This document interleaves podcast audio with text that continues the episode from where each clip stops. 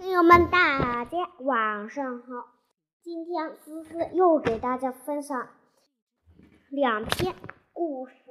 今天我们分享的两篇是《真假美猴王大斗法》和今天我们要讲的，嗯。讲到灭法国禁庙之圣经，那我们先讲真假美猴王大斗法。这一日，师徒四人在山里行走，天快黑了，却不见一户人家。悟空嫌白马走得太慢，大喝一声。就大喝一声，吓得白马飞奔而去。唐僧收不住缰绳，很快把悟空三人抛在身后。这时，路边忽然传出一伙强盗，拦住了唐僧的去，拦住了唐僧，要抢他的白马。唐僧只好，唐僧没有办法，只好说：“我的徒弟有银子，随后就到。”很快，悟空赶来了，打死了强盗头子，吓得其他强盗四散逃跑。悟悟空见唐僧将悟空打死了。生气的把他教训了一顿，四徒四人继续赶路，终于看见一座宫庄观庄院啊，庄观不是庄院，他们向主借宿，一对老夫妇招待了他们。半夜。老公公的儿子带着一伙强盗回来了，他们正是抢劫唐僧的那伙人。看到门口拴着的白马，他们知道唐僧师徒住在这里，于是磨刀擦枪，要去为死去的同伙报仇。老公公看到后，悄悄地叫唐僧师徒从后门逃走了。没想到强盗们追了上来，悟空把强盗们打打的死的死，伤的伤。悟空见唐僧见悟空杀了这么多人，就把悟空赶走了困难的蓝海，用菩萨帮求情。菩萨说：“你的师傅马上会有危险，你先留在这里吧。”唐僧赶走了悟空后，请八戒出去化斋，等了很久也不见八戒回来。就派沙僧、沙和尚去看看，他正独自坐着。悟空回来了，悟空捧着瓷杯跪在路旁，让师傅喝水。唐僧生气地说：“就算渴死，我也不喝你的水，我也不喝你的水。”呜！没想到悟空唰霎时变了脸，摔倒瓷杯，抡棒朝唐僧狠狠地打了过来。唐僧顿时昏了过去。悟空马上背起包袱离开了。八戒和沙僧回来后，看到师傅昏倒在地。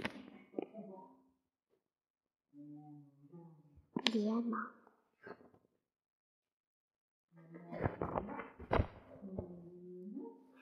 救醒了他。唐僧醒来后，讲了事情的经过。气得八戒和沙子急着骂悟空。沙和尚决定去找悟空要回包袱。他来到花果山，看到悟空正在念通关文牒，好奇的问：“你念什么文牒？你念文牒干什么？”悟空说：“我念熟了文牒，就去西天取经。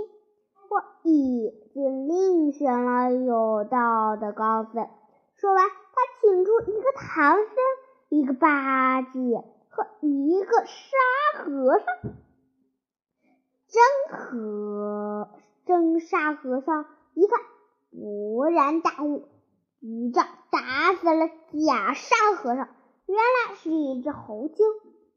沙和准备去找观音菩萨说理去。他来到南海。看见悟空正站在菩萨身边，放着论杖坐着。菩萨询问原因，沙和尚就把事情的经过嗯说了一遍。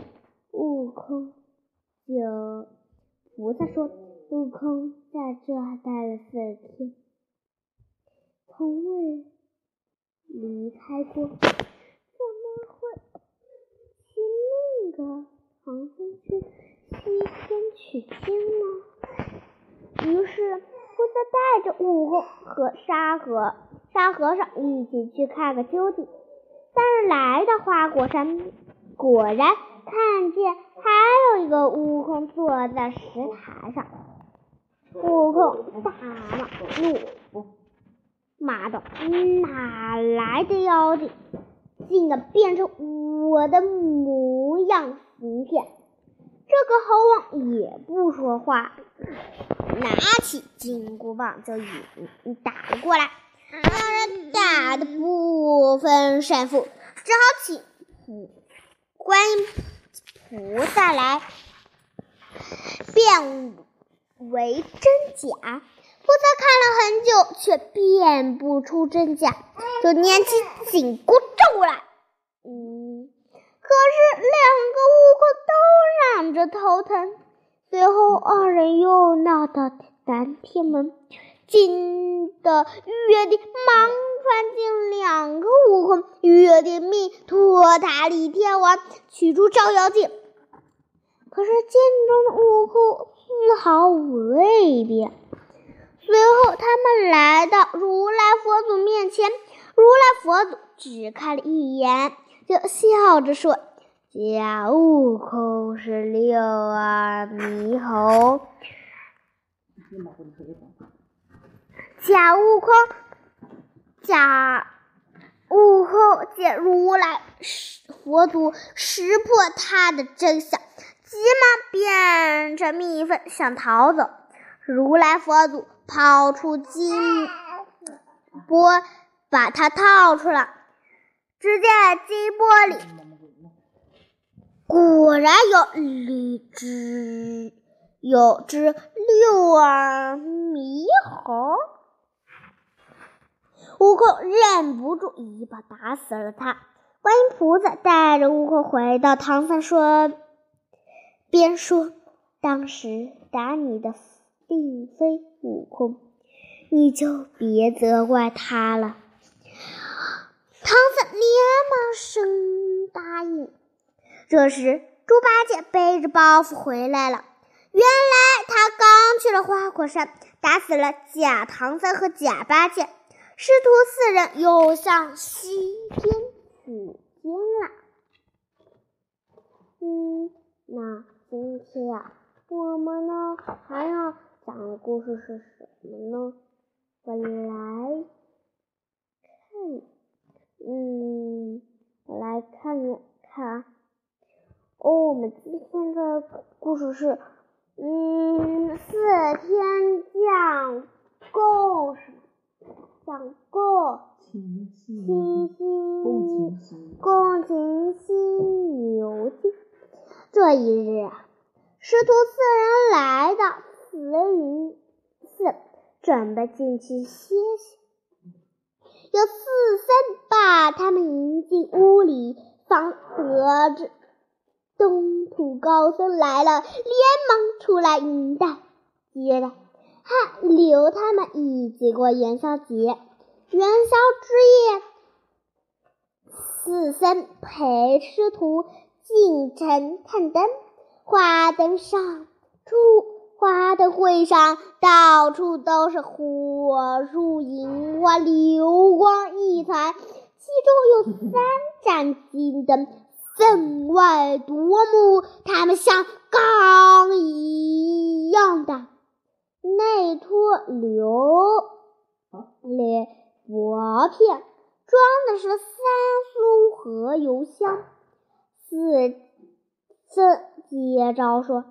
每年元宵夜都得装满三光缸苏和香酒，县里把差窑派给百姓，嗯，让每家出银二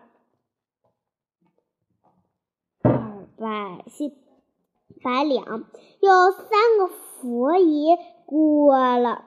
夜就会过来取走油香。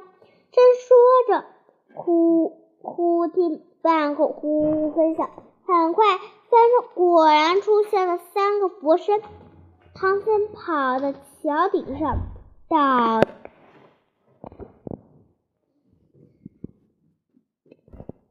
倒头就拜。悟空追上来，对师傅说：“师傅，他们是妖精。”话音刚落，只见灯光昏暗，忽的一声，妖精把唐僧抱起来，假分逃走。悟空纵起筋斗云，随兴奋追了过去。到了一座大山，有人告诉他说：“此山叫青龙山，山里有个玄有个玄阴洞，住着三个千年妖精。”碧海、碧鼠、碧晨三个大王，他们嗯从小爱吃水和呃油香油，嗯成精后就在这里变佛收油。他们捉住你的师傅要用素和香油煎着吃呢。悟空往闻言，急忙找到一玄阴洞，一路打了进去。三个妖精持兵器，呵的呵的向悟空扑来。好了，我们先讲到这里，琪琪也瞌睡了。下期的故事我们再讲这一课，下期再见，拜拜。